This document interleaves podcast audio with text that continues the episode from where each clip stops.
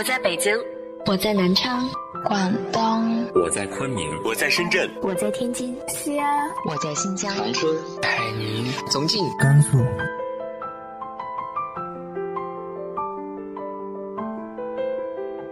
这里是 FM 幺八零八四，昨天的你的现在的未来，我是主播背着吉他的蝙蝠女侠。无论你在哪儿，这里都有我的温暖等你。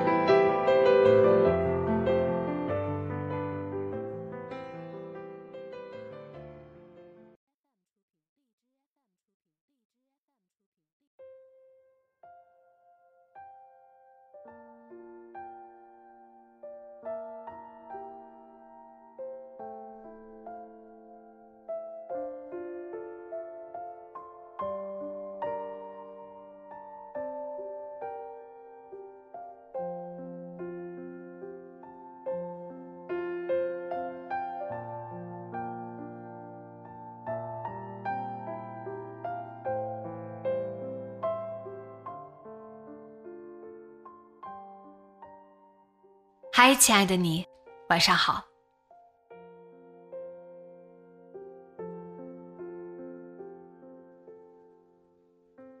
无论是日常生活中，走在路上，在学校，在公司，或者是我们刷到了新闻，会有很多我们不满意、我们嗤之以鼻的事情。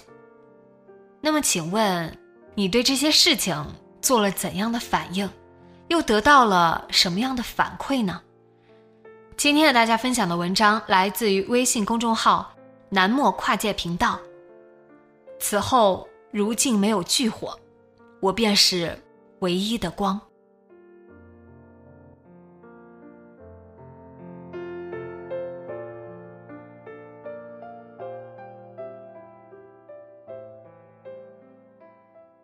愿中国青年都摆脱冷气。只是向上走，不必听自暴自弃者流的话。能做事的做事，能发声的发声。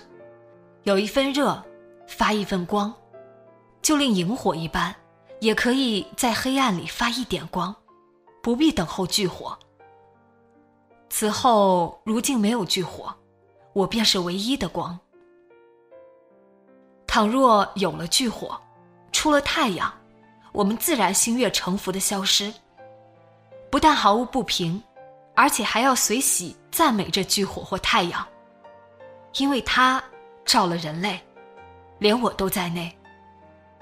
我又愿中国青年都只是向上走，不必理会这冷笑和暗箭。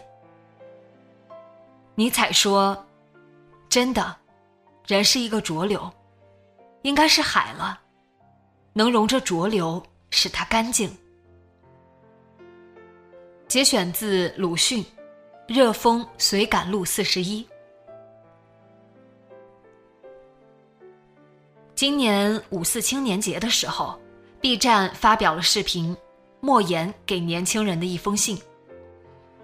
摆脱了去年后浪的说教，莫言更像是一个温和的长辈，娓娓道来，深入人心。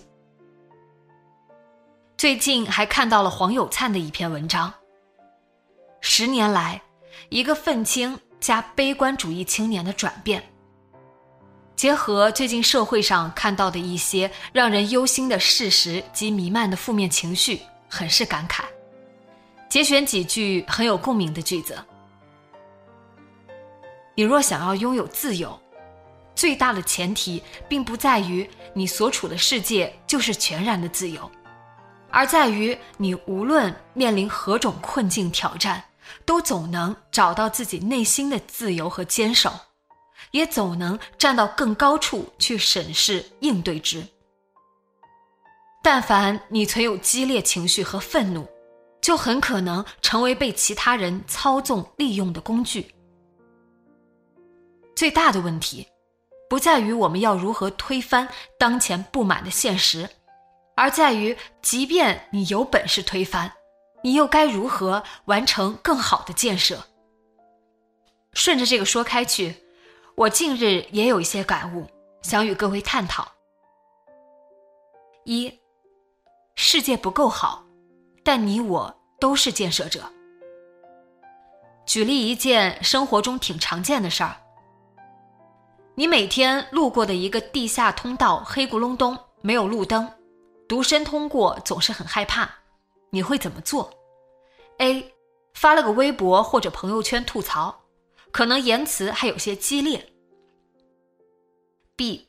拨打市政电话，官方渠道反馈这件事儿。C. 什么都不做，只是默默换了条线路。这是我真实遇到的事情，我选择的是 B。值得庆幸的是，深圳相关部门第二天就安上了临时路灯，这是我获得的正反馈。实际上，类似的案例不止这一次。可以理解的是，很多人尝试过，但只收到了负反馈，或者被社交媒体渲染了一些新闻影响，所以遇到事情第一反应是发社交媒体或者默默承受。我想表达的是，世界也许没你想象的那么糟，首先应该去尝试改变。相反，如果一味指责、渲染负面情绪，而并不去实际做些什么，是否也成了负反馈的助长者呢？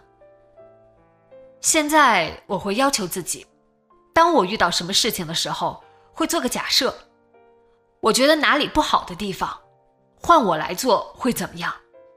那现在这种情况，我可以为了改变它做些什么呢？好比在上海疫情期间。无数匪夷所思的事件中，仍有不少温暖瞬间。网传某互联网公司员工自发做出一个自动生成楼号的小产品，方便微信团购定位楼号。你可以说这只是一些微小的事情，但这不正是这些小贡献的聚合，让我们的环境变得更好了一点吗？无奈的是。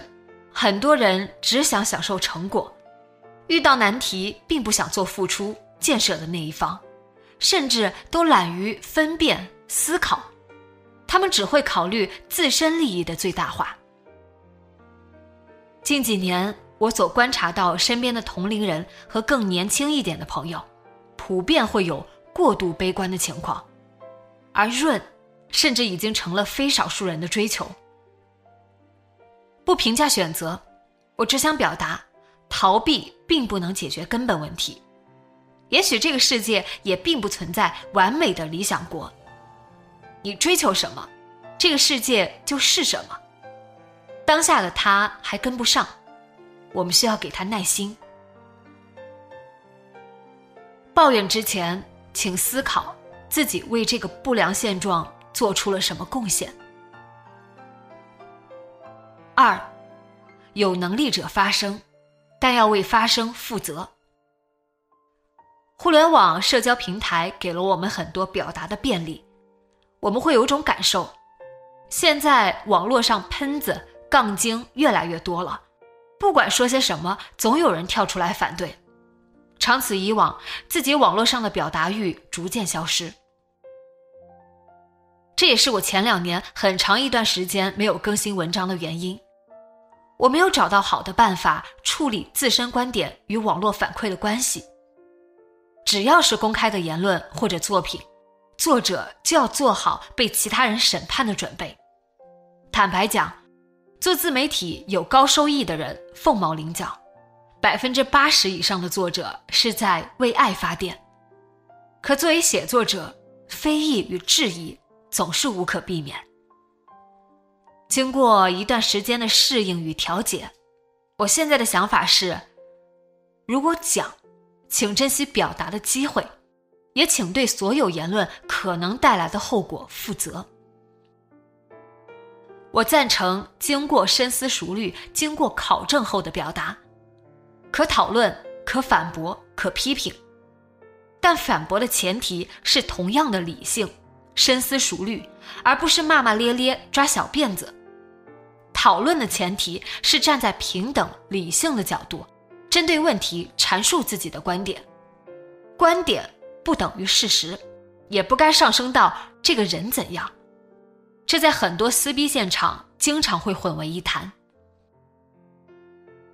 我反对在微信群引战、针砭时弊，也难以引发读者深入思考，甚至会起反作用，引发情绪，产生无谓的敌对言论。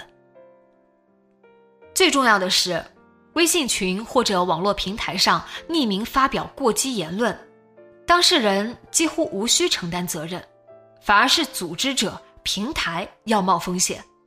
这也是规范管理存在的意义。如想表达，请公开的、系统性的表达。如果你羞于公开发表，请思考自己的初衷。三，穷则独善其身，达则兼济天下。当我们翻阅古人诗词、历史，我们会发现，几乎所有的疑惑都不是什么新问题，都可以找到些许答案。在这个层面上讲，多读书的确能让我们内心安定许多。每个人小时候都会梦想去追求伟大，想改变世界。但我们长大会发现，并不是每个人都有力量、勇气去做些改变世界的事情，而努力约束自己做正确的事情，就已经很不容易了。慎独则心安，自修之道莫难于养心。心既知有善，知有恶，而不能实用其力，以为善去恶，则谓之自欺。方寸之自欺与否，盖他人所不及之，而己独知之。故《大学》之成一章，两言慎独。节选自曾国藩《曾国藩家书》。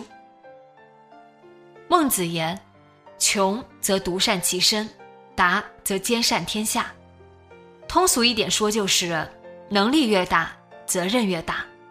做好了自己还行有余力的情况下。争取去做些利他的事情，这也是为何我们会赞赏韩红、古天乐等公众人物在成名之后致力于公益的做法。但做利他之事不该成为键盘侠们道德绑架的理由。当他们跳出来指责你为何不捐钱、不做某某事的时候，我想反问一句：你们又做了什么呢？前段时间因上海跑腿小哥事件被网曝跳楼的女士，正是此类键盘侠导致的悲剧。看多了几次此类新闻与反转后，我甚少在网上热点发酵之时发表评论，因为未在其中难见全貌。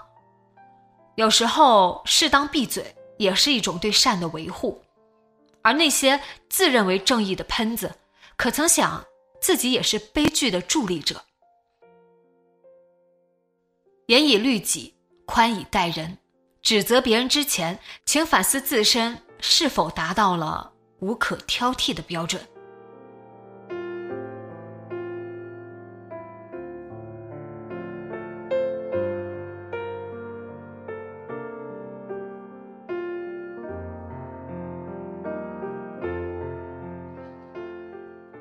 你有没有对所在的集体，甚至是社会，做出过一些微小的贡献呢？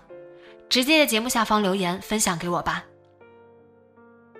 今天的节目就到这里，今晚做个好梦，晚安。